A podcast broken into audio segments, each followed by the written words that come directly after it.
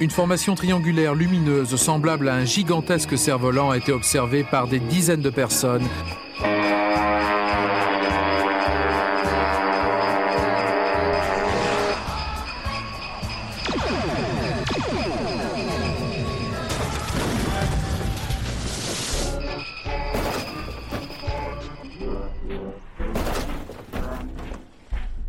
Bienvenue dans cet épisode spécial de Noël, consacré au cas du 5 novembre 1990 en France.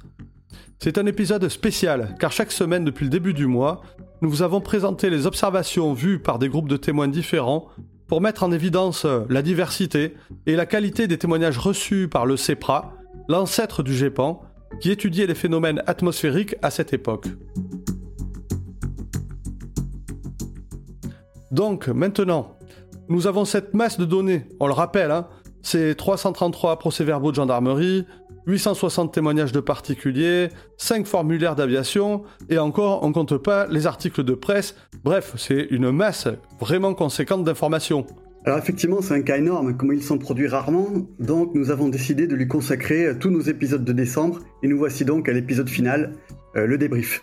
Alors dans un premier temps, nous allons bien sûr évoquer l'enquête du GEPAN et ses conclusions, et ensuite, dans une deuxième partie, nous allons donner la parole à ceux qui ont contesté cette version officielle. Et à ce stade, euh, bah, on s'est posé une question. Est-ce qu'il est possible que 800 personnes ayant vu la même chose puissent fournir des témoignages si euh, divergents finalement? Et plus globalement, comment fonctionne le mécanisme de la mémoire visuelle des témoins? Et bref, nous avons très très vite atteint euh, nos limites sur le sujet en compétences, donc nous allons faire appel à une des rares personnes qualifiées pour y répondre, il s'agit de Antoine Mourato, euh, psychologue qui travaille avec le GEPAN. Et enfin, euh, bah, nous avons parlé de ce cas entre nous et on s'est aperçu que finalement, bah, on n'avait pas la même opinion. Mmh. Euh, donc on a décidé de partager nos deux points de vue en guise de conclusion. Alors c'est pas quelque chose qu'on fait habituellement, on s'en tient plutôt à l'approche du GEPAN, mais ce cas-là est lui-même source de controverse, alors on s'est dit bah, qu'il serait intéressant d'ouvrir la conclusion aux différentes opinions. On commence donc comme d'habitude avec le rapport d'enquête. C'est parti pour l'épisode hors série de Noël 2022. Chaque année, des centaines de personnes sont témoins de phénomènes aériens non identifiés. Ces observations les bouleversent et vont jusqu'à changer leur regard sur notre place dans l'univers. L'histoire que vous allez écouter s'est réellement produite et a été consignée dans les rapports du GEPAN. Il est 20h, ce 5 novembre 1990, lorsque les services de sécurité du CNES sont submergés d'appels en provenance de nombreuses brigades de gendarmerie, signalant un étrange phénomène lumineux ayant traversé une grande partie de la France vers 19h. Durant plus d'une semaine, le CEPRA recevra de nombreux appels de témoins demandant des explications à propos d'un immense triangle lumineux traversant le ciel. Aujourd'hui, dans les dossiers OVNI, le 5 novembre 1990, une observation massive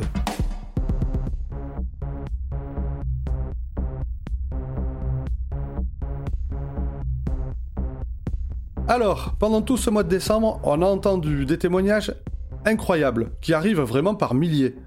Et la première question qui se pose, c'est comment le GEPAN, le CEPRA à l'époque, a géré ça? Alors bah, autant te dire que c'est un peu la panique au CNES à l'époque, parce que le GEPAN, tel qu'il est maintenant, n'existe pas encore. Il existe juste un service qui s'appelle le CEPRA, le service d'expertise des phénomènes de rentrée atmosphérique, qui est plutôt chargé de la poursuite des, des rentrées atmosphériques, mais aussi à la marge des phénomènes aérospatiaux non identifiés. Et il est constitué que d'une seule personne, Jean-Jacques Velasco, autant dire qu'il est difficile pour lui de répondre aux interrogations légitimes des témoins. Donc voilà comment le, CEPRA de l'époque relate le déroulement des faits.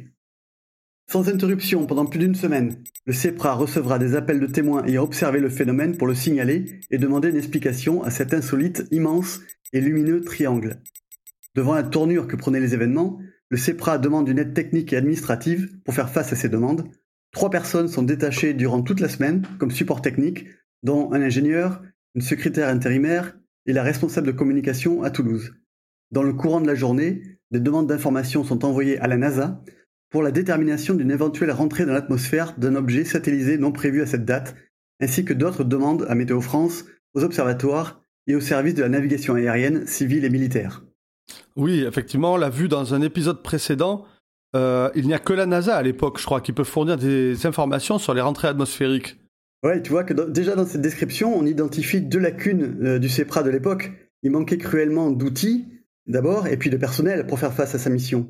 Ils le disent d'ailleurs noir sur blanc en conclusion de leur rapport. Euh, je cite Ceci révèle encore une fois le manque cruel de moyens de détection spatiaux dont nous manquons en France ou en Europe. Et alors, c'est plus le cas maintenant? Alors, il y a eu deux grands changements depuis les années 90. Un, euh, les outils numériques et Internet que les enquêteurs du GEPAN utilisent beaucoup. on les a cités, hein, ce sont des outils comme Flight Radar, Plane Finder pour les avions, Google Earth ou encore les archives météo par exemple. Et le deuxième grand changement, c'est la mise en place de partenariats entre le GEPAN et des organismes spécialisés, comme le, par exemple le CNOA, qui fournissent les traces radars euh, militaires aux enquêteurs. Alors donc pour répondre à ta question, bah, si ce cas se produisait maintenant, le GEPAN pourrait faire une première vérification en vérifiant les coordonnées des satellites, c'est public sur Internet, et si besoin, ils pourraient les confirmer avec leur partenariat, euh, notamment avec une équipe du CNES qui surveille les météorites et les débris spatiaux, qui sera en mesure d'apporter une réponse très précise et pour le coup euh, fiable. Mais bon, alors à l'époque, rien de tout ça, donc effectivement, bah, il faut faire appel à la NASA. Le CEPRA n'est pas autonome, euh, il dépend des informations américaines. Et ces informations vont, encore une fois, et c'est souvent à l'époque, trouver une fusée russe. Bah oui, la NASA l'affirme, ce qui a été observé, c'est la retombée d'un débris de fusée russe Proton. Alors là, on retrouve exactement les ingrédients de notre épisode, le septième, l'OVNI venu du passé, qui, était, qui se passait du côté de Royan. Le GEPAN, je me rappelle, avait sollicité la NASA, qui avait répondu fusée russe. Mm. Or, dans, cet épisode 7, on a bien vu que la fusée russe, soi-disant identifiée par la NASA, ben, n'avait rien à voir avec la conclusion finale et c'était euh, juste une fausse piste. Ah oui, dans le cas de l'épisode 7, c'était une fausse piste, mais euh, c'est cette hypothèse qui sera retenue par le CEPRA de l'époque, pour notre cas de 90, et euh, cette hypothèse sera rendue publique 4 jours après les faits. D'accord, mais la NASA, ils n'ont pas une petite tendance à avoir des fusées russes partout euh, pour avoir la paix ou pour des raisons peut-être un peu moins avouables? Bah, C'est bien le problème d'être dépendant d'eux pour avoir des infos. Hein, euh, bah, on n'a aucun moyen de valider ou pas cette hypothèse finalement. Ouais, mais pas besoin d'être fin limier pour imaginer que cette explication ne va pas satisfaire tous les témoins. Bah non, bien sûr, et dans son rapport, le GEPAN va tenter de répondre en avance aux objections qu'on va lui opposer, bah bien, je suis sûr que tu en as plein des objections. Bah oui, j'ai mis euh, deux jours à lire tous les rapports. Alors, je les ai survolés hein, parce que il y a, y a, beaucoup, beaucoup, beaucoup de choses. Et il y a près de 1000 témoins et certains ont vu des choses qui paraissent vraiment difficilement compatibles avec une rentrée atmosphérique. On y reviendra, j'imagine. Mais la couleur, par exemple, pourquoi y aurait-il plusieurs couleurs? Alors, selon le GEPAN, les diverses couleurs s'expliquent par le degré d'échauffement et la composition des matériaux qui composent la, la structure de l'objet. Ici, en l'occurrence, bah, c'était probablement un objet de forme cylindrique d'environ 10 mètres. Bah, justement, la forme. Parlons-en. Comment expliquer qu'une fusée apparaisse sous la forme de boule précédant une traînée blanche? Alors, plusieurs objets se seraient détachés de la structure principale au moment du décrochage de l'orbite. Ils avaient la même vitesse et sont rentrés dans l'atmosphère ensemble en tournant sur eux-mêmes. Ça, ça explique les, passages des changements d'intensité lumineuse. Ils avaient une densité, une composition différente, d'où les différences de couleurs en se désagrégeant dans l'atmosphère. Et enfin, pour la traînée blanche, bah, le plus probable, c'est qu'il s'agissait du, corps principal de la fusée, le gros cylindre. D'accord, mais alors qu'est-ce qu'on fait des pilotes? Parce que ça, c'est un autre exemple, qui disent avoir vu un phénomène euh, qui avait une trajectoire horizontale. Euh, tu te rappelles certainement, mm. au début, ils pensaient à un Boeing, euh, et, ils ont confondu avec un objet en chute libre, c'est un peu curieux. Bah, justement, d'après les données de la NASA, l'objet est rentré dans l'atmosphère avec un angle très ouvert. Il n'est pas arrivé verticalement, et sur les 1000 km qu'il a parcouru au-dessus de la France, il n'aurait perdu que 30 km d'altitude. Donc finalement, vu d'un avion, ça pouvait passer pour une, euh, une trajectoire euh, horizontale. D'accord. Est-ce qu'on a retrouvé des débris alors pour prouver cette hypothèse? Alors, il y a un point de chute théorique qui a été calculé à partir des données de la NASA. Euh, en gros, c'est entre Metz et Strasbourg. Mais bon, le plus probable, c'est que la fusée se soit totalement désagrégée. On retrouve un débris spatial sur Terre que une fois tous les 20 ans en moyenne. C'est très très peu probable. Donc, euh, pour le moment, en tout cas, euh, pas de preuve physique. Bon, et c'est euh, sans doute avec ça que le GEPAN va conclure Pour le GEPAN, la cause est entendue, hein, pas de doute possible. Voici la conclusion rendue publique. Alors, ce cas de rentrée dans l'atmosphère d'un objet satellisé a pris une ampleur et des dimensions exceptionnelles par le fait qu'il s'est déroulé dans des conditions climatiques favorables à son observation, le soir à 19h alors qu'il faisait nuit, mais surtout que toute la phase de désintégration a eu lieu au-dessus du territoire français, sur près de 1000 km, et qu'elle a pu être observée par des milliers de témoins fascinés par cet insolite et spectaculaire phénomène lumineux. Donc le cas est classé en A, euh, cas parfaitement identifié avec le libellé observation de la rentrée atmosphérique d'une fusée Proton. Et avant de conclure, euh, les GEPAN envoient une petite pique. À noter le rôle tenu par les médias sur des cas de cette nature qui peuvent générer des effets de psychose, car l'intérêt des populations et leur attente est considérable. Bon, les médias, les médias, on, a fait une revue de presse, on l'a vu, ils font leur boulot, ils reportent, et ils n'ont pas forcément, j'ai l'impression, un rôle très actif dans cette histoire. Alors, vu le nombre de témoins, forcément, les médias se sont intéressés à la question, et ça, ça complique les choses pour le GEPAN, qui mentionne dans son rapport que la plupart des témoins étaient parfaitement ouverts à une explication scientifique, au moins dans un premier temps, mais que ce sont les médias qui ont en quelque sorte fait monter la sauce dans le grand public et créé une espèce de psychose. D'accord. Alors le public, parlons-en. Et comment cette conclusion a-t-elle été reçue par le grand public et surtout par les témoins? Parce que dans la revue de presse, on a vu qu'il euh, y avait des mécontentements quand même. Hein. oui, oui, euh, ça n'a pas été euh, recueilli de façon unanime, c'est le moins qu'on puisse dire. Hein. Le GEPAN l'admet à la fin de sa synthèse sur le site. Hein. Plusieurs témoins, très choqués par leur observation, n'ont pas admis cette explication.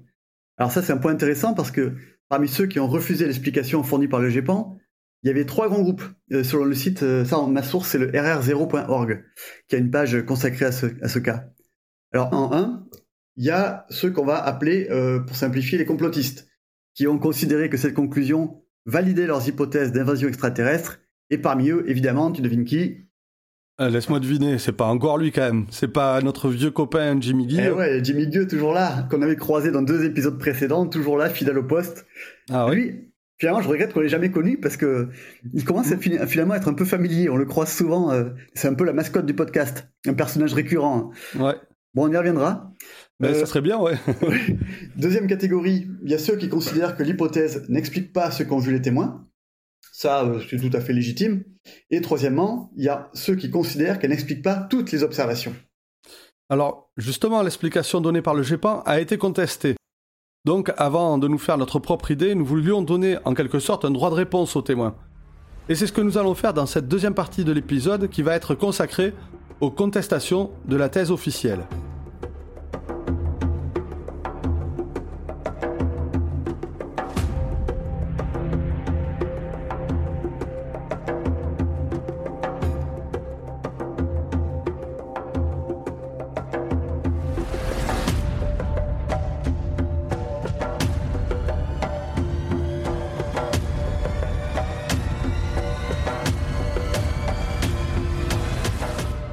Effectivement, nous l'avons évoqué à la fin de notre épisode d'hier sur la presse. Dès la publication des explications données par le CEPRA, de nombreuses personnes les ont contestées, comme on vient de le dire.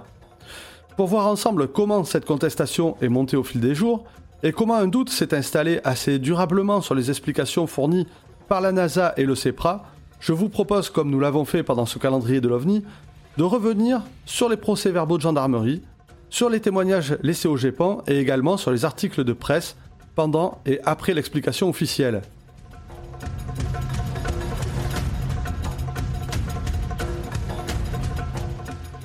Ok, alors commençons par les procès-verbaux. J'imagine que les premiers témoignages n'ont pas connaissance des tentatives d'explication. Eh bien, nous l'avons vu dans la revue de presse. Certains journaux proposent dès le 6 novembre une explication. Il s'agit, selon eux, d'un météorite.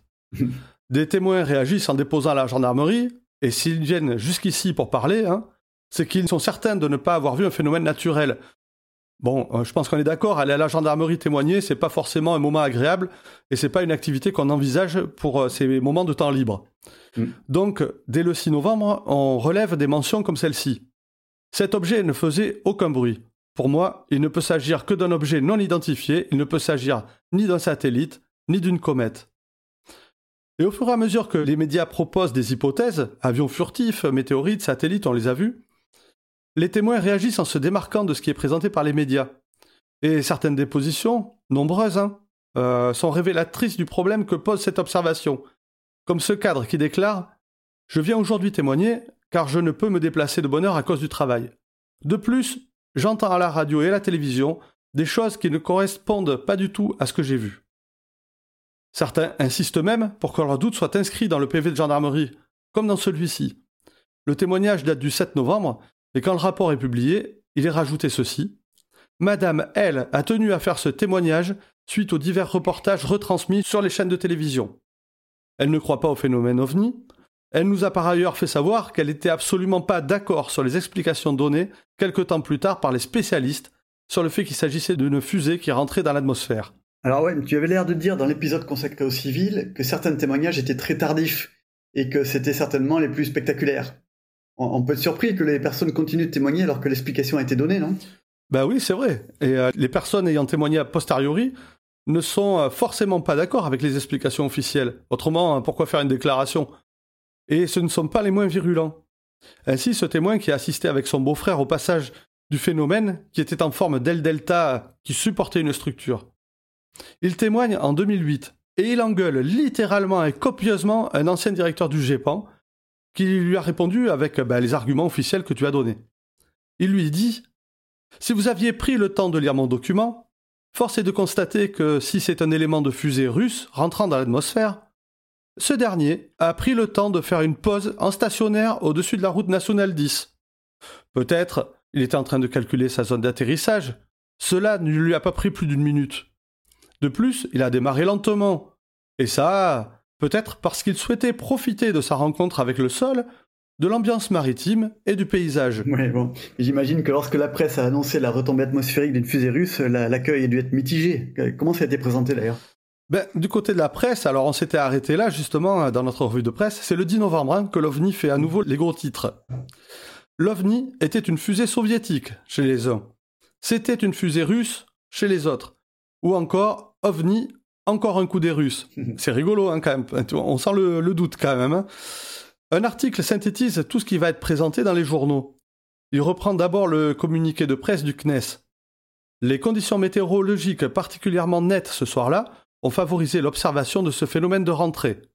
Le CEPRA a vérifié depuis Toulouse cette rentrée grâce aux données fournies par la NASA américaine et qui concordent avec la trajectoire et l'heure de passage du phénomène au-dessus de la France. Ces indications fournissent une explication au phénomène qui avait passionné des milliers de Français. Parmi les premières hypothèses avancées, des astronomes allemands avaient ciblé la chute d'un météorite. Ce qui peut paraître assez factuel. Oui, mais déjà commence à apparaître un doute relayé par le journaliste dans ce même article. Hein. Il écrit Il reste cependant des questions sans réponse. Et là, il cite le CNES, j'ouvre les guillemets. Des obscurités sur lesquelles on ne peut pas apporter de conclusion formelle. Je ferme les guillemets. C'est quand même curieux. Mm. Il poursuit. Euh, présentement, tant que le cadavre n'aura pas été retrouvé, on ne pourra pas s'empêcher de s'interroger sur la nature de l'objet lumineux volant du 5 novembre 1990. Il y a un autre journal qui donne la parole à ses lecteurs ce 10 novembre, et l'un d'entre eux déclare Les Américains et le CNES prétendent que c'est un étage de fusée soviétique. Je ne suis pas d'accord. Pourquoi cet étage euh, de fusée aurait-il été éclairé par des phares ou des feux de position blanc, orange, vert disposés géométriquement Pourquoi naviguerait-il horizontalement? S'arrêterait-il Changerait-il de direction Etc. Le 6, j'ai vu à la télé une grosse boule de feu avec une queue, genre comète. C'était peut-être un étage de fusée, mais cela n'a rien à voir avec ce que nous avons observé. Mais après le 10, euh, bah, j'imagine que l'intérêt des journaux va peu à peu euh, retomber, comme d'habitude. Eh bien, pas vraiment. Pour terminer ce petit tour de la presse, citons juste quelques articles relativement récents qui prouvent que cette observation a laissé de profondes traces. Un article de Paris Match, pour commencer, qui en 2015 prend comme sujet l'anniversaire de cette observation. Pour le journaliste, l'explication de l'étage d'une fusée n'arrive pas à convaincre, ou il n'arrive à convaincre que les gens qui n'ont rien vu. Et il oppose à cette explication les observations impressionnantes faites par des témoins, dont certains qui aperçoivent une ville volante qui change de direction ou qui illumine la cime des arbres.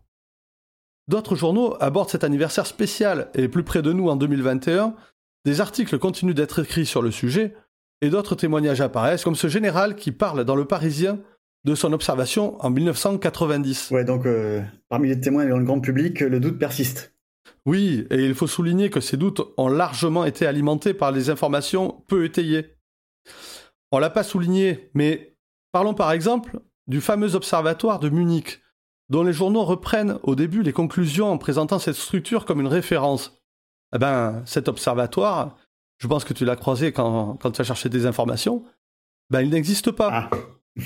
En fait, c'est une association d'astronomes amateurs qui a fait le communiqué qui a été relayé sans qu'on en vérifie la source. En fait, il n'y a pas d'observatoire à Munich. Donc pendant des semaines, on va donner une information qu'on dit officielle, transmise par l'observatoire de Munich, il n'existe pas. Et de même pour la trajectoire de la rentrée de l'engin, qui est annoncée, mais dans le calcul ben, ne, se révélera pas exact. Donc des approximations, Une presse qui est avide d'informations et qui relaie toutes les hypothèses d'où qu'elles viennent, tout ça, ça jette une suspicion sur les explications officielles. Certains témoins ont l'impression qu'on veut leur faire avaler une hypothèse dont ils ne veulent pas, et que leur témoignage n'est pour le coup pas pris au sérieux. Alors justement, ça fait la transition parfaite sur la prochaine partie. À propos de la parole des témoins, ben, nous avons invité un psychologue et chercheur à l'Université de Toulouse qui travaille avec le GEPAN pour euh, creuser un peu le sujet.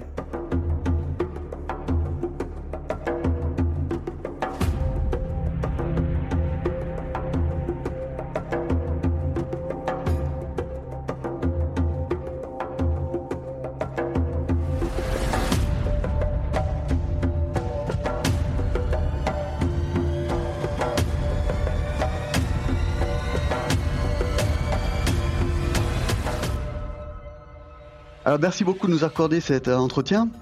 Bah, pour commencer, euh, bah, si tu peux te présenter ton travail et, puis tes liens avec le GEPAN. Oui, alors mon lien avec le GEPAN euh, a commencé il y a quelques années déjà. Ça fait sept ans désormais que je, travaille avec le GEPAN. Donc je suis actuellement doctorant dans un laboratoire de sciences cognitives à l'université de Toulouse. Et euh, notre laboratoire, le, laboratoire clé, travaille depuis, euh, depuis quelques années avec le GEPAN autour de la question du témoignage, qui est un, enjeu euh, majeur des enquêtes au GEPAN. D'accord, donc tu es vraiment l'homme de la situation pour notre sujet. Et là, le premier sujet qu'on a envie d'aborder un peu comme ça à chaud, alors c'est le cas d'observation de masse de 90 dont on vient de parler là depuis, depuis tout le mois de décembre. donc des centaines de gens qui voient un phénomène spectaculaire et exceptionnel. La première question qu'on se pose, c'est Qu'est-ce qui se passe dans la tête des témoins, euh, dans nos têtes à nous, hein, d'humains, quand on est confronté à ça?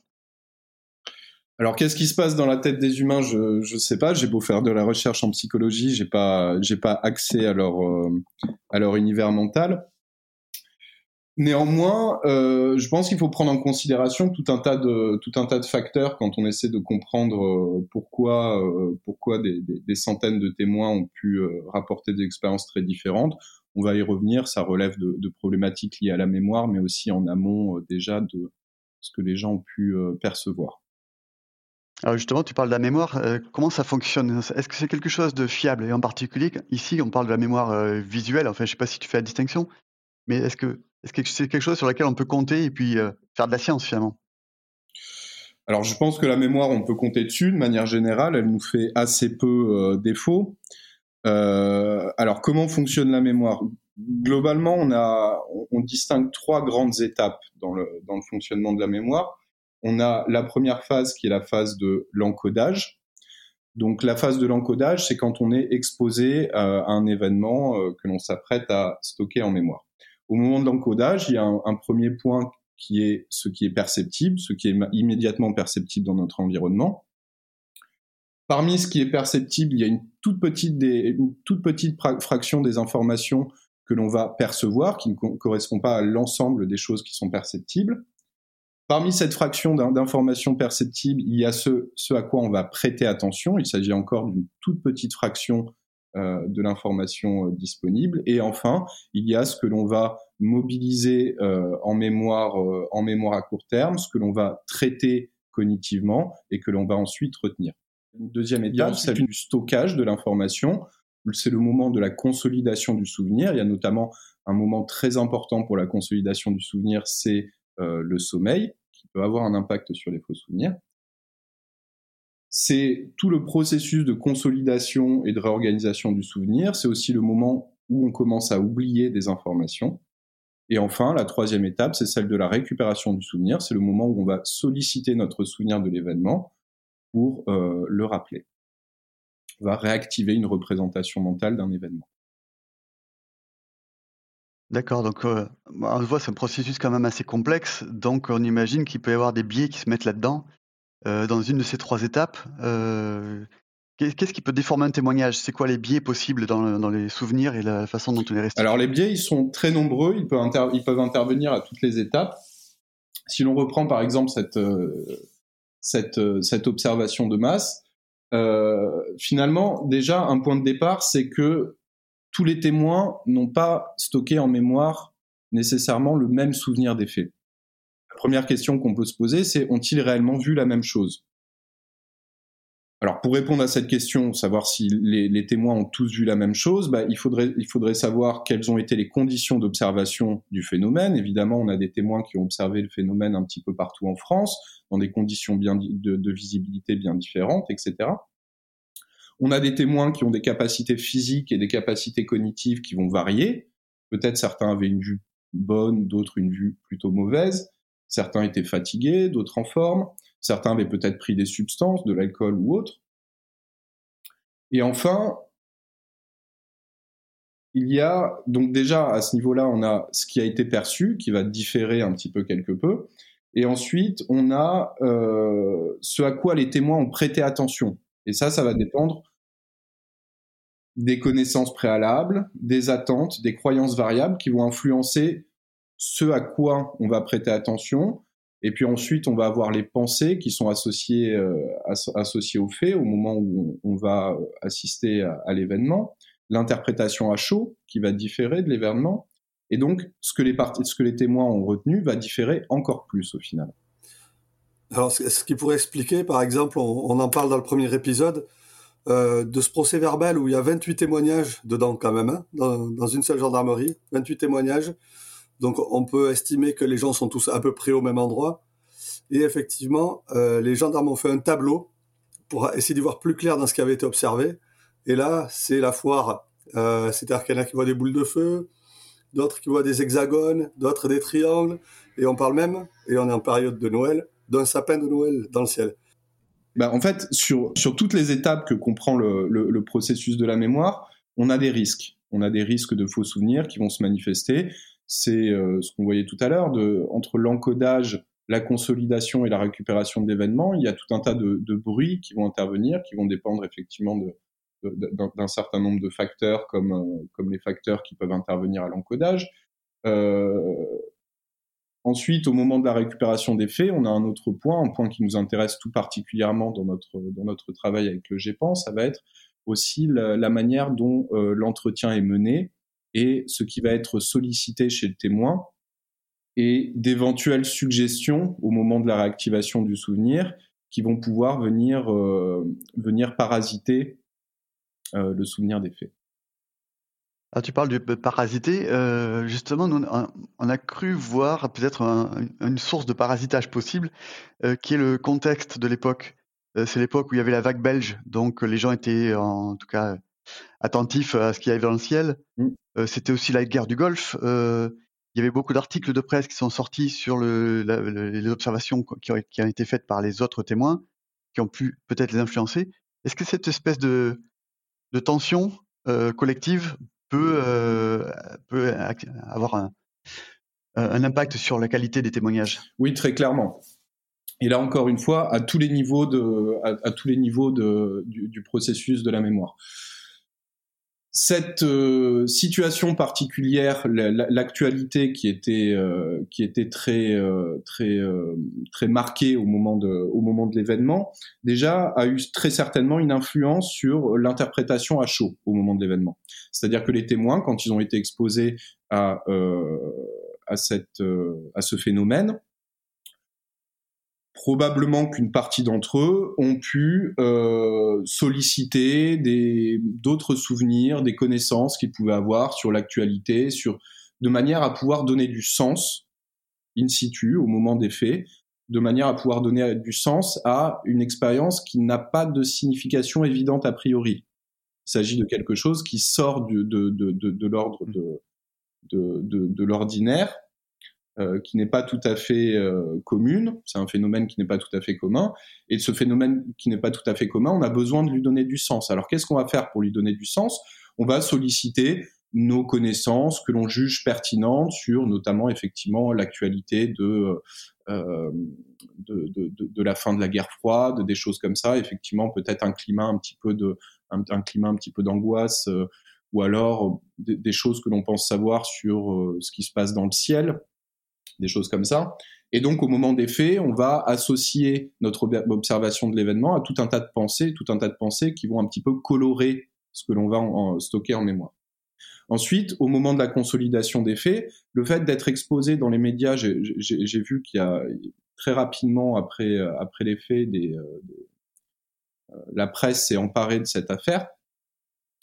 le fait d'être exposé après notre observation des faits à des articles de presse mettant un point d'interrogation sur ce qui a pu se passer, posant de premières hypothèses un petit peu à l'emporte-pièce souvent, et présentant des, des, témoignages, des premiers témoignages d'observations extrêmement divergents, et ben ça aussi, ça va venir un petit peu contaminer notre souvenir des faits. C'est-à-dire que dans la manière dont on va consolider euh, la trace nésique, dont on va consolider le, notre souvenir de l'événement, et ben on va venir associer tout un tas d'informations post-événement. Euh, qui vont ici aussi venir un petit peu remodeler ce que l'on a retenu des faits.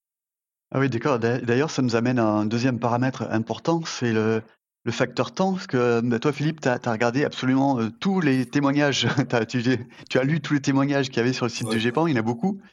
Et puis, euh, en gros, tu me disais, euh, les faits, les, les, témoignages les plus spectaculaires et même les plus précis qui décrivaient des, des soucoupes, des hublots, etc., finalement, c'est des témoignages qui ont été faits a posteriori. Ce que remarqué, en fait, c'est que les, les, déclarations qui ont eu lieu dans les années 2000, c'est-à-dire des gens qui ont besoin de témoigner, qui expriment un besoin de témoigner de ce qu'ils ont vécu dans les années 90, sont les plus spectaculaires déjà. Et après, c'est les gens qui ont une réaction la plus virulente aux explications qui sont avancées par le GEPAN. Donc on s'est dit qu'il y avait peut-être quelque chose là. Ouais, tout à fait. Ouais. Bah, déjà, il peut y avoir quelque chose que l'on appelle un biais de réactance de la part des, de, la, part des témoins, c'est-à-dire que Vous avez une observation, une observation que vous allez interpréter au prisme de, de croyances, de croyances préexistantes ou de croyances que vous allez générer suite à l'observation pour donner du sens à ce que vous avez vu. Ces croyances, elles peuvent être dues à, aux informations que vous allez aller chercher euh, dans la presse ou euh, sur les réseaux sociaux, même si là c'était peut-être un petit peu tôt pour ça. Euh, des informations que vous allez aller chercher dans vos échanges avec, euh, avec d'autres personnes, vous allez en discuter autour de vous, vous allez y repenser, vous allez beaucoup y repenser, vous allez accorder une grande signification à cet important, à, cette, euh, à cet événement. Et euh, quand vous avez une explication qui vous est fournie, qui va totalement à l'encontre de euh, la signification que vous avez apportée de cet événement, qui va à l'encontre de l'explication que vous avez donnée à cet événement, explication qui devient importante pour vous, vous associez à un réseau de croyances, eh bien effectivement, vous allez avoir, euh, vous êtes susceptible d'avoir un, biais de réactance, c'est-à-dire de rejeter en bloc euh, toutes ces explications alternatives qui ne, qui ne collent désormais plus à votre, à votre socle de croyance. Euh. Alors justement, tu parles des, des refus d'explication, mais après tout, on ne sait pas s'ils ont raison parce qu'on ne sait pas s'ils ont vu la même chose que les autres, on ne sait pas finalement s'ils n'ont pas vu autre chose. après tout, et donc, est-ce qu'il y a moyen de faire un tri, enfin j'allais dire un tri, au moins pondéré Est-ce qu'on peut mesurer la qualité et la, fiabilité d'un témoignage? Alors, est-ce qu'on peut mesurer la qualité et la fiabilité d'un témoignage? Oui, on peut. Euh... Alors peut-être avant ça, il faut, il faut peut-être s'interroger sur euh, ce, qui, ce qui est un témoignage fiable et ce qui est un témoignage qui n'est pas fiable le témoignage fiable, a priori, c'est un témoignage qui va traduire une expérience réelle et rien qu'une expérience réelle. Les enquêteurs de police ou les enquêteurs euh, ou les enquêteurs du GEPAN, lorsqu'ils mènent un entretien, ce qu'ils veulent avoir, c'est des informations qui collent le plus possible à la réalité objective des faits. Donc là, ce que l'on va chercher à faire, c'est distinguer à l'intérieur du, à l'intérieur d'un témoignage des faits des éléments de détail, de souvenirs qui traduisent une expérience réelle et des éléments de détail qui ne traduisent pas une expérience réelle, qui relèvent de l'invention ou de l'altération euh, de la mémoire. Sur cette base-là, on a une, euh, une hypothèse, si on, si on, veut considérer que euh, on peut distinguer un témoignage fiable d'un témoignage erroné, on a une première hypothèse, c'est ce que l'on appelle en psychologie l'hypothèse Undutch, c'est l'idée que un récit basé sur un souvenir réel va présenter des propriétés distinctes d'un récit imaginé ou fabriqué. Donc c'est une hypothèse, c'est une hypothèse de travail. L'idée c'est que on peut euh, distinguer faux souvenirs et mensonges d'un côté et récit réel des faits euh, de l'autre. Pourquoi? Parce que ça va reposer sur des, processus cognitifs différents. On a d'un côté des, des éléments qui sont stockés en mémoire et de l'autre côté, des éléments qui relèvent de l'invention, de la fabrication. Et donc en psychologie, on a développé euh, tout un tas d'outils, je peux vous en parler si, vous voulez, tout un tas d'outils euh, qui permettent de euh, d'évaluer. On est toujours dans des estimations, c'est toujours quelque chose de très probabiliste, bien sûr. Il faut mettre un, grain de, prudence là-dessus, et des outils qui permettent mmh. de, faciliter cette évaluation.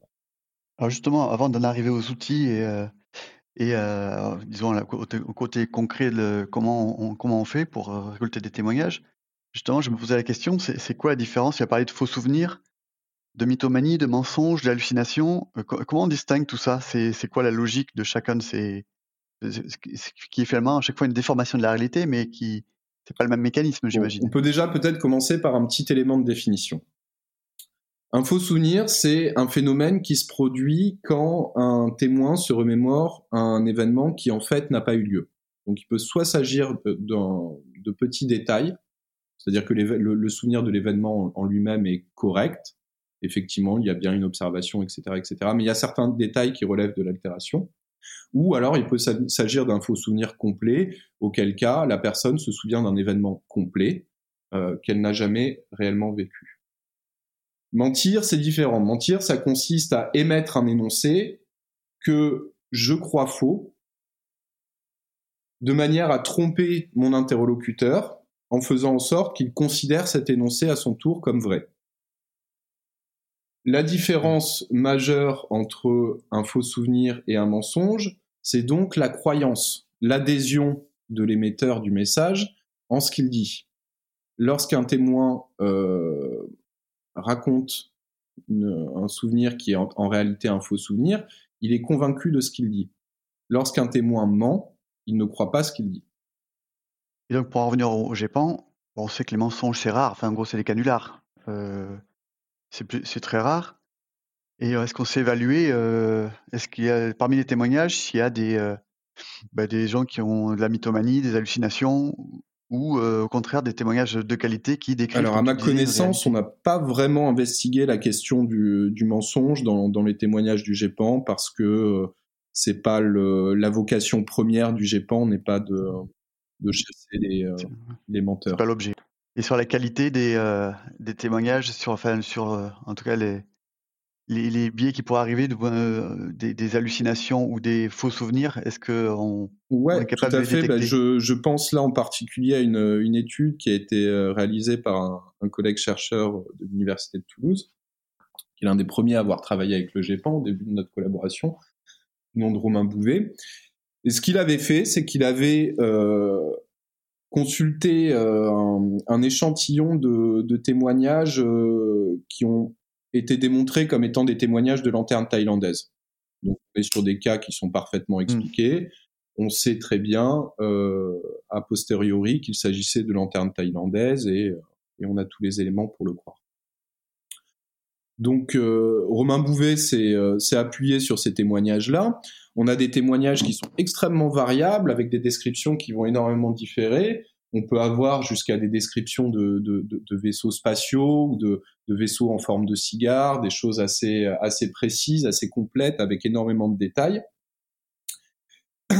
Et euh, il a analysé ces témoignages et ce qu'il a pu constater, c'est qu'il y avait notamment un effet très significatif des croyances sur, le, sur la qualité des témoignages et sur la, la quantité de faux souvenirs à l'intérieur de ces témoignages.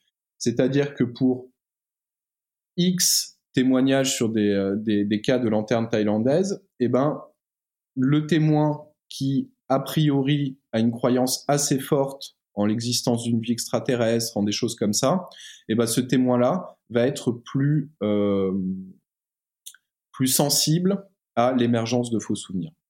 C'est un biais parmi d'autres euh, que l'on retrouve. D'accord, donc est-ce que ça veut dire que le témoignage de quelqu'un qui a une culture ufologique, etc., a moins de valeur, je le dis avec un peu de provocation, que, que quelqu'un qui a voilà, une rigueur scientifique et ne croit pas à, ces histoires? Alors non, un, témoignage, tous les témoignages a priori ont la même valeur, euh, quel, que soit leur, euh, mmh. quel que soit le témoin. Néanmoins, euh, la, logique, euh, la logique du GEPAN consiste à considérer toute la gamme de facteurs qui potentiellement peuvent jouer un rôle sur la qualité du témoignage. Donc, il s'agit certainement pas de stigmatiser les témoins, de hiérarchiser a priori les témoins en fonction de leur, euh, fiabilité, etc., mais de considérer tous les petits éléments qui peuvent faire que, à un moment donné, bah, un témoin va de bonne foi apporter euh, des éléments de détail qui ne, qui ne collent pas objectivement à, ce qui s'est euh, à ce qui s'est passé. Donc on a les croyances, comme je vous l'évoquais, on a les croyances les croyances préexistantes des témoins. On a l'interprétation a, posteriori des faits. On a un autre élément auquel on prête énormément attention au Japon et qui, qui est même probablement beaucoup plus euh, génère beaucoup plus de, de bruit dans les, dans les témoignages, c'est le fait d'avoir communiqué suite à l'observation avec mmh. d'autres témoins. Le simple fait, après une observation, d'avoir échangé euh, quelque temps avec une personne, avec un autre témoin, par exemple, sur les faits euh, que, que l'on a observés, eh ben, c'est un moment où en fait on va ressortir, ressolliciter notre souvenir, le ressortir de sa boîte, le manipuler on va échanger des informations, des informations qui sont pas nécessairement correctes. On va échanger des interprétations qui elles non plus ne sont pas nécessairement correctes. Et quand on va restocker le souvenir en mémoire, on va stocker une, représentation mentale de l'événement qui sera d'autant plus altérée que l'on aura échangé, euh, échangé des informations à son sujet. Donc, euh, plus on voit le témoin tôt, euh, parce que justement tu dis ce mécanisme-là de reconstruction n'a pas le temps de se mettre en place, plus on le voit tôt et après son observation, c'est totalement. Bah, ce que euh, en psychologie euh, judiciaire, donc dans des domaines euh, plus en lien avec les enquêtes policières, on a l'habitude de, considérer un petit peu le, souvenir d'un témoin comme une comme une scène de crime, entre grands guillemets. Hmm. C'est-à-dire que quand la police scientifique elle arrive sur une sur une scène de crime et qu'elle a besoin de récolter des traces ADN ou des choses comme ça, elle va faire très attention au moment de rentrer sur la scène de ne pas contaminer la scène. Il va falloir venir le plus tôt possible de manière à ce que les traces ne s'effacent pas et il va falloir faire en sorte de ne rien toucher, faire en sorte de ne pas abîmer ou altérer euh, ce qui est ce qui est sur la scène du crime. Et eh ben lorsque l'on mène un entretien ou lorsque l'on est dans une logique d'enquête au GEPAN, c'est un petit peu la même chose, c'est-à-dire qu'il faut se présenter au témoin le plus rapidement possible, recueillir un premier récit des faits le plus rapidement possible, déjà parce que ça facilite la consolidation du souvenir. Et par ailleurs, il va falloir faire en sorte d'avoir le minimum d'impact, le, minimum d'influence sur euh, ce qu'il va nous rapporter. D'accord, donc ça nous amène aux, solutions.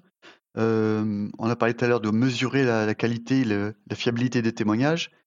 Et euh, comment on fait maintenant pour optimiser, enfin, ou améliorer la qualité et la quantité d'informations collectées euh, des témoins?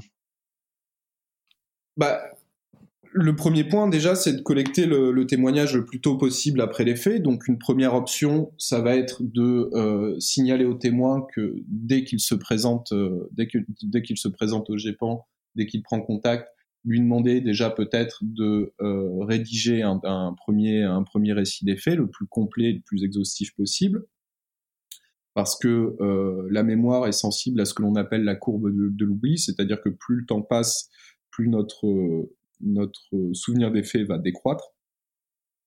Et enfin, il y a euh, la méthode d'entretien. La méthode d'entretien va avoir une influence assez importante sur euh, la qualité du, du, témoignage que l'on va recueillir. Et donc en pratique au GEPAN, ça donne quoi? C'est quoi la méthode utilisée? Alors la méthode, elle passe déjà par un, premier, euh, une première étape qui est un recueil de, un recueil d'un premier témoignage euh, à l'écrit auprès de, auprès des personnes euh, qui, prennent contact avec le GEPAN. C'est-à-dire qu'on a développé en collaboration avec le GEPAN un questionnaire que l'on envoie aux témoins dès qu'ils dès qu'ils s'adressent à nous, sur lequel ils vont fournir un témoignage aussi précis, aussi exhaustif que possible dès qu'ils en ont l'occasion. Ensuite, euh, si l'enquêteur a besoin de recueillir plus d'informations, il va y avoir un entretien qui va être mené avec, euh, avec le témoin. Et durant cet entretien, on va euh, réaliser ce que l'on appelle un entretien cognitif, c'est-à-dire c'est une, série, une série de, de mémotechniques notamment que l'on va employer pour essayer de faciliter au maximum la remémoration et la restitution des faits. D'accord, et c'est quoi l'objectif de, cette démarche? Alors l'objectif, il est double. L'objectif, c'est pour revenir un petit peu sur, euh, sur l'idée que euh, faut éviter de contaminer le souvenir du témoin. L'objectif, c'est de faire en sorte déjà que l'enquêteur ait le moins d'impact possible sur ce que va raconter le témoin. Il faut avoir la moindre influence possible. Il faut simplement le, rôle de l'enquêteur, ça va être de faciliter la remémoration des faits. Il va être là pour donner un petit peu des béquilles cognitives au témoin euh, et faire en sorte que le témoin soit en mesure de rapporter un maximum d'éléments. Donc, c'est-à-dire déjà qu'il ne s'auto-censure pas, qu'il se sente suffisamment à l'aise et en confiance avec l'enquêteur, et que par ailleurs, il soit dans les meilleures conditions possibles pour faire un effort de remémoration qui est quand même très coûteux cognitivement se ramener, de se rappeler d'un souvenir en détail, c'est quelque chose qui demande beaucoup d'efforts et donc on doit poser toutes les conditions pour ça. L'autre point, c'est que ensuite on va apporter des, euh, des mémos techniques aux, témoins qui sont basés en fait sur notre, notre connaissance du fonctionnement de la mémoire et qui vont avoir vocation à faciliter l'accès à des éléments de souvenir qui sont très très difficilement accessibles, qui sont un petit peu cachés au fin fond de notre mémoire et aller chercher les dernières bribes de détails auquel le, témoin pourrait euh, éventuellement repenser. D'accord, et le tout sans l'influencer, donc en, laissant la parole au témoin jusqu'à l'enquêteur finalement. D'accord. Bon, c'est très intéressant tout ça. Merci beaucoup. Je pense qu'on a, on a, fait un peu le tour des, sujets qu'on voulait voir avec toi. apparemment, tu voulais faire une petite expérience avec nous. Ouais. Euh, donc on va on va on va cobaye. Alors c'est euh, c'est une expérience très classique. Je vous donnerai le, le, nom des, des, auteurs pour ceux, ceux, que ça intéresse après. C'est pas grand chose. Je vais simplement commencer par vous donner une, une liste de mots. Je vais vous demander de m'écouter assez attentivement. Je vais vous donner une, liste de mots. J'invite les, les, auditeurs à, à prêter euh, attention à la liste qui va suivre. Il faut les noter ou pas? Non, c'est dans la mémoire. Hein On ne les note pas. D'accord feuilles, eau, vert, arbre, racine, pluie, terre, ciel, fleurs, herbe, végétation, flore.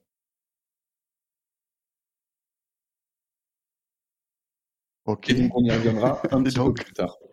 Je vous laisse euh, D'accord. Bon, donc maintenant on va laisser mariner, si je comprends bien. Et en attendant, on va, on a une tradition, euh, un petit questionnaire de, de euh, on l'appelait questionnaire de Proust qui s'appelle euh, sur les ovnis, donc on l'appelle le questionnaire de l'ovni. Voilà. Et la première question, c'est est-ce que tu as déjà vu un ovni?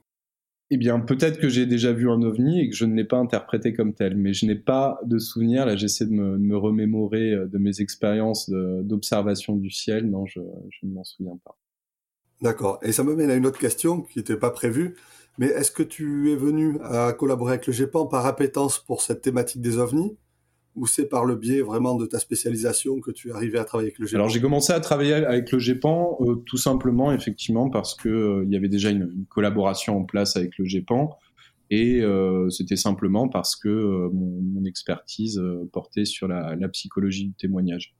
Et puis, euh, je ne vais pas vous mentir, je, vous avoue que j'ai quand même pris goût à cette expérience-là, et je prends euh, de plus en plus de, plaisir à travailler avec le GEPAN et à m'interroger. Euh. En fait, il y, a deux choses qui sont très intéressantes avec le, le GEPAN, c'est déjà le, sujet lui-même, le, sujet des, des PAN, qui est un sujet qui est, qui est assez passionnant quand on, se penche, quand on se penche dessus. Et puis, pour un chercheur en psychologie, c'est vrai que c'est un bac à sable pour de la recherche qui est, qui est, mm. qui est, qui est formidable. On peut euh, questionner, euh, on, peut poser énormément de questions qui nous intéressent en, en, psychologie, qui nous intéressent concernant le fonctionnement de la mémoire. On a accès à, à des quantités formidables de, de, données, des quantités formidables de témoignages. On a l'occasion de faire plein de choses qui sont intéressantes. Donc c'est aussi une collaboration qui, je l'espère, va modestement faire avancer un petit peu notre, notre compréhension de la mémoire humaine. Super. Et la deuxième question, est-ce que tu as un film ou un livre préféré sur les ovnis? Euh, J'ai récemment vu la, série OVNI. Euh, j'ai vraiment apprécié cette série. Euh, j'ai pas encore vu la saison 2, j'ai hâte de la voir. Et j'étais très content parce qu'à un moment donné, il y a même un petit, euh, un petit clin d'œil à l'entretien cognitif. C'était à quel moment? Lorsque l'une des personnages euh, essaie de remettre euh, le témoin dans le contexte, euh, dans le contexte de, son observation. Et pour ça, elle lui verse un, un seau d'eau euh, sur la figure. C'est vrai, c'est vrai. essayer de le remettre un petit peu dans les conditions physiques de l'observation. C'est vrai, c'est vrai. Alors, si vous êtes amené à faire un entretien cognitif avec un, un enquêteur du GEPAN, sachez qu'il va pas vous jeter de seau d'eau à la figure. Mais en tout cas, vous aurez à vous remettre euh, mentalement dans le contexte au moins des, de votre observation. Ouais, mais t'as pas été crédité euh, dans- au générique, hein. Euh, on arrive sur les questions un peu plus chaudes là. Est-ce que d'après toi, il existe une vie ailleurs dans l'univers? Euh, Alors, à titre personnel, je... il me semble qu'on a toutes les raisons de le penser. Si on considère euh, qu'il y a des milliers ou je ne sais combien de, de planètes potentiellement hab- habitables dans l'univers et que il y a des chances que le miracle de la vie se soit répété ailleurs. Donc, euh, je serais enclin à le, à le penser. ouais. Très bien. Et si on découvrait une telle forme de vie, est-ce que tu penses que ça changerait quelque chose pour nous sur cette planète Et qu'est-ce que ça pourrait changer? J'avais dit c'est des questions chaudes là. Alors, qu'est-ce que qu'est-ce qui changerait pour nous dans le fait de découvrir de la vie euh, ailleurs, c'est ça? Ouais, dans nos sociétés, on n'est plus, on est plus seul. Qu'est-ce qui se passe? J'en ai pas la moindre idée. Alors là, j'avoue, vous me prenez vraiment, vous me prenez vraiment à défaut. J'imagine que la première chose, c'est déjà que ça changerait énormément euh, la manière dont, dont on se, se perçoit euh, en tant qu'humain, et aussi en fonction de ce que l'on va euh, découvrir sur euh, sur cette planète habitée, peut-être.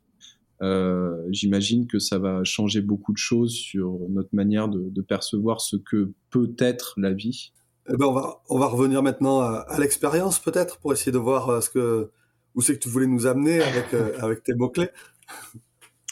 Ouais, alors je demanderai à, à nos auditeurs euh, tout d'abord s'ils veulent aussi euh, participer à cette expérience, peut-être de se munir d'un calepin ou de noter, euh, de s'apprêter à, prendre des notes sur leur téléphone.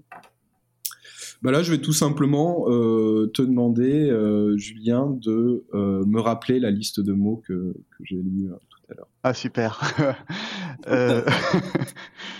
Alors évidemment, je me rappelle qu'il était beaucoup question de végétaux, donc il y avait arbre, il y avait sûrement herbe, il y avait fleurs. Euh, Aide-moi Philippe, je suis un trou de mémoire. Verdure, je. Euh, il y avait euh, feuilles, eau. C'était très bucolique. Euh, et là, je, je- je serais incapable de citer les, je sais pas combien de temps à citer, 10, 15, 20.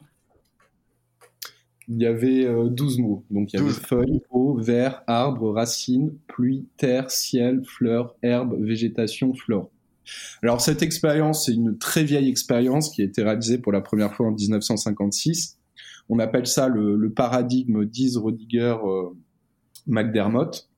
Et euh, donc en fait voilà, ça consiste, comme comme vous l'avez fait, à faire l'apprentissage d'une d'une liste de mots qui sont sémantiquement très proches, comme vous avez pu le constater. Et ensuite, euh, cette tâche est suivie quelques minutes, quelques heures ou quelques jours plus tard par euh, une tâche de rappel ou de reconnaissance. Et en fait, l'idée, euh, à travers cette étude, l'idée, c'est que c'est de faire l'expérience du fait que notre mémoire, elle fonctionne aussi énormément par association sémantique. Mm. C'est-à-dire que ce qui a été noté, ce qui est noté quasiment systématiquement dans, dans, dans ces études-là, c'est qu'on a environ la moitié des participants qui vont dire, avec la, la liste de mots que j'ai donnée, qui vont dire à un moment ou à un autre forêt, par exemple. Ici, on a eu, euh, il me semble, verdure, des mots comme ça. Mm. C'est des mots qui sont des mots leurs, c'est-à-dire qui n'ont pas du tout évoqué, mais qui sont au, au centre des associations sémantiques de la liste de mots qui a été évoquée. Et en fait, l'idée, c'est simplement de constater que quand on, on essaie de se remémorer une expérience passée, ou on essaie de se remémorer des, détails d'une expérience passée, eh ben, on va fonctionner par association sémantique. On a plein de trous dans notre mémoire. Vous, effectivement, vous avez oublié plein de mots. On oublie toujours plein de mots. Euh, c'est normal. On n'est pas, on n'a pas une mémoire euh, parfaite. On n'est pas hypermnésique. Et en fait, pour combler toutes ces petits trous, toutes ces petites lacunes euh, dans nos souvenirs, eh ben, on va fonctionner par inférence.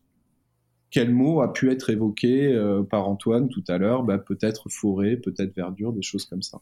Et notamment, on fonctionne par association sémantique. Et donc, quand on reconstruit le souvenir, eh ben, il y a aussi cet élément-là qui est susceptible un petit peu de venir, de venir biaiser notre, notre, notre rappel et venir générer des, éléments de faux souvenirs.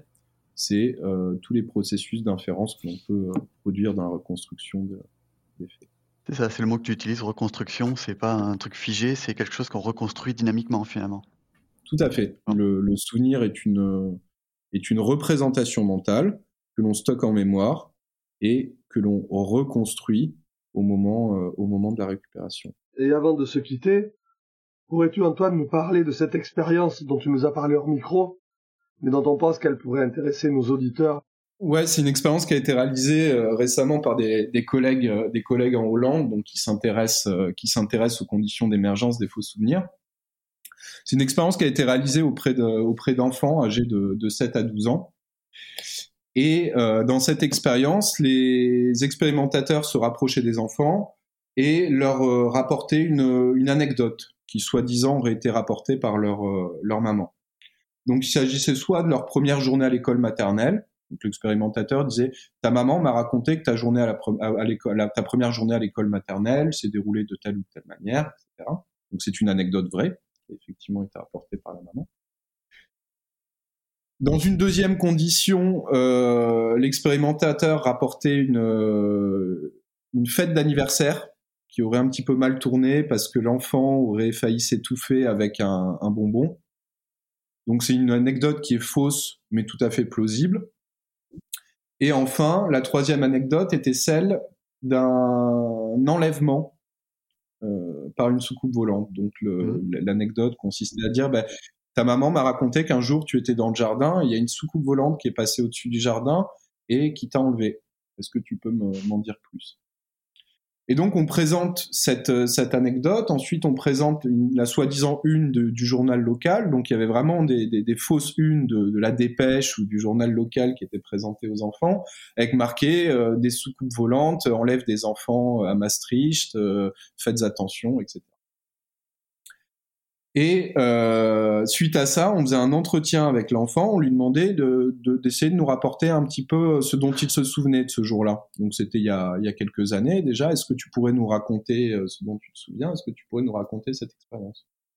Et pareil, sept jours plus tard, on faisait à nouveau un entretien avec l'enfant pour essayer de recueillir un maximum de, de détails euh, concernant les faits.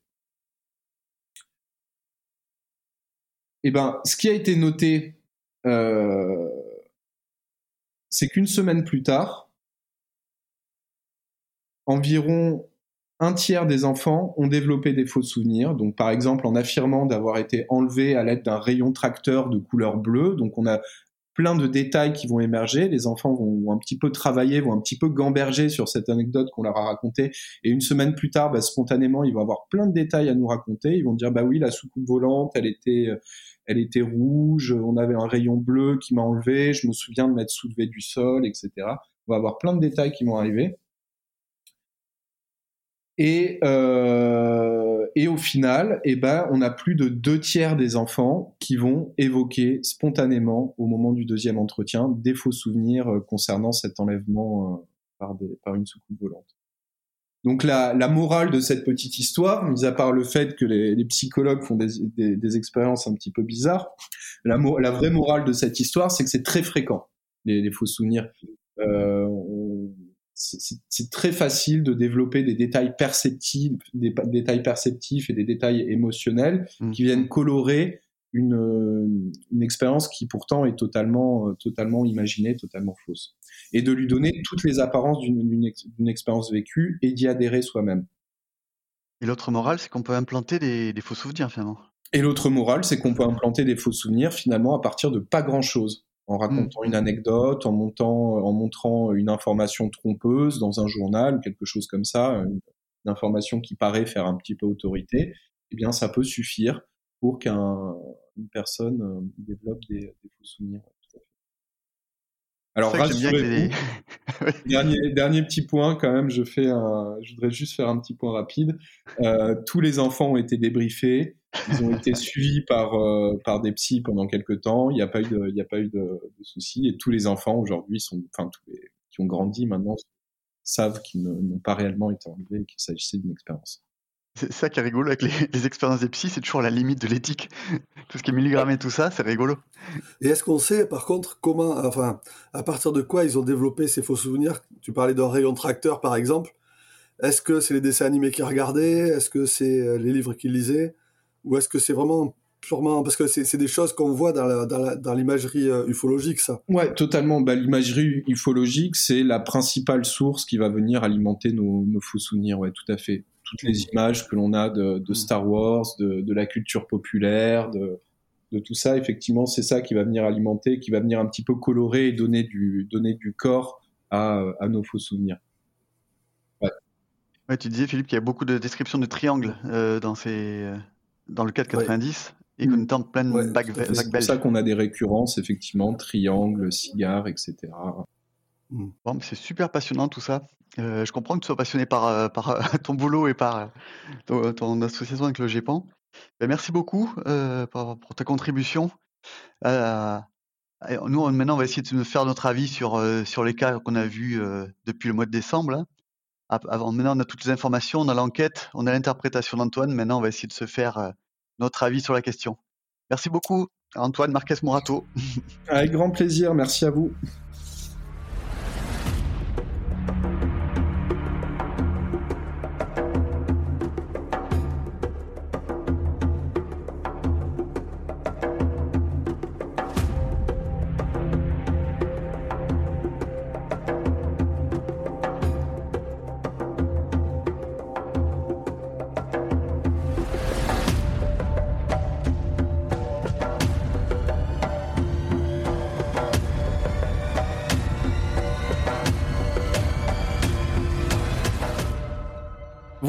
À ce stade, nous avons évoqué longuement les témoignages, l'enquête du GEPAN, les contestations, leurs conclusions, enfin, Antoine nous a aidé sur la fiabilité des témoignages.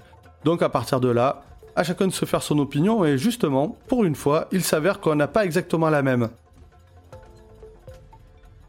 Alors voilà, je vais commencer par une espèce de synthèse de mon avis à moi. Euh, bah, pour moi, l'hypothèse du GIPAN me paraît, enfin du CEPRA de l'époque, bah, me paraît suffisante. Euh, en gros, euh, si je peux le dire comme ça, les planètes étaient alignées pour que cette observation soit spectaculaire.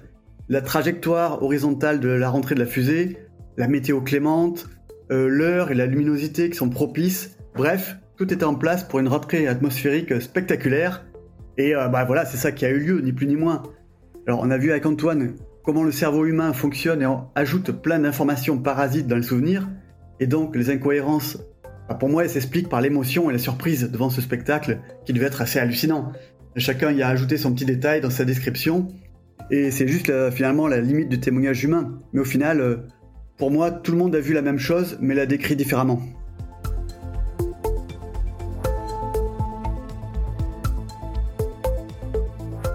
Alors, à mon tour maintenant de, parler euh, pour, mon point de vue. Et pour moi, justement, l'explication, elle est trop faible car elle s'éloigne trop du témoignage humain, justement. Et pour expliquer les incohérences que tu évoques, on pose tout un tas de rustines sur l'explication pour raccrocher les wagons à tout prix.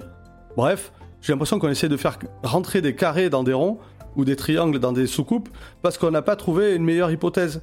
C'est, je pense, qu'on ressentit beaucoup de témoins qui n'ont pas accepté cette hypothèse. Et on les comprend. Revenons au témoignage de l'astronome professionnel dont nous avons parlé dans euh, les, spécialistes du ciel. Le gendarme qui prend sa déposition note Monsieur S reste persuadé, et ce par son expérience professionnelle, que l'observation dont il a été le témoin dans la soirée du 5 novembre exclut tout phénomène matériel connu malgré les conclusions hâtives des spécialistes qui ont été diffusées dans la presse.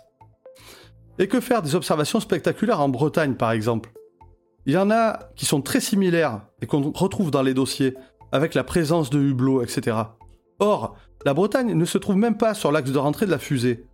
Bref, tu te souviens certainement de l'entretien que nous avions eu avec euh, l'ancien sous-préfet de la Dordogne pour notre hors-série d'été, et il nous avait parlé effectivement d'une querelle d'ufologues lors de cet épisode du 5 novembre. voilà, et il y avait un ufologue qui prétendait que l'explication avait été trouvée et correspondait à ce qui avait été vu, et l'autre disait c'est pas possible, il s'est passé autre chose à côté de la rentrée atmosphérique. Il n'y est pas qu'il y ait eu une rentrée atmosphérique, mais il pensait qu'il y avait quelque chose qui s'était passé à côté. Et moi, franchement, en entendant ça, je me disais, le deuxième ufologue, il a tendance à tordre un peu la réalité pour qu'elle corresponde à ses envies, à ses attentes. Eh ben, après avoir épluché les témoignages, je ne suis pas loin de leur rejoindre. Je trouve qu'il y a trop d'observations qu'il ne trouve pas de solution dans l'hypothèse proposée, à moins qu'il ne faille trouver euh, cette solution dans la psyché humaine comme nous l'avons vu avec Antoine, mais là, c'est pas à moi de juger. Ouais, alors c'est vrai qu'il y a un autre argument qui est euh, quelqu'un qui dit euh, Je suis sûr que c'était pas une rentrée atmosphérique de satellite. En fait, c'est extrêmement rare comme événement et on n'en a jamais vu. Moi, personnellement, j'en ai jamais vu. J'ai aucune idée à quoi ça ressemble dire que euh, ça ne ressemble pas à quelque chose qu'on n'a jamais vu, ça me paraît compliqué. Bon bref, ça, ouvre le débat. voilà, c'est ça. ça ouvre le débat sur la marge d'erreur acceptable pour qu'une hypothèse soit considérée comme valide. Bon, mais là, ça nous ferait partir trop loin. On invitera peut-être euh, un autre expert pour en parler, mais pour aujourd'hui, je pense qu'on a fait le tour du sujet. Maintenant, euh, bah, chacun se faire son opinion. Tout à fait. Alors, on va s'arrêter là. C'est la fin du débrief du calendrier de l'OVNI de ce mois de décembre 2022. Encore merci à Antoine pour sa participation. L'équipe des dossiers OVNI vous souhaite de bonnes fêtes et vous donne rendez-vous pour euh, un retour à un rythme un peu plus normal des épisodes autour du 20 janvier. Et des surprises sûrement à venir euh, en 2023. Voilà. En attendant, nous allons rejoindre le sapin, voir si notre extraterrestre de rouge et blanc est déjà passé. Et on vous souhaite de bonnes fêtes et on vous dit à l'année prochaine.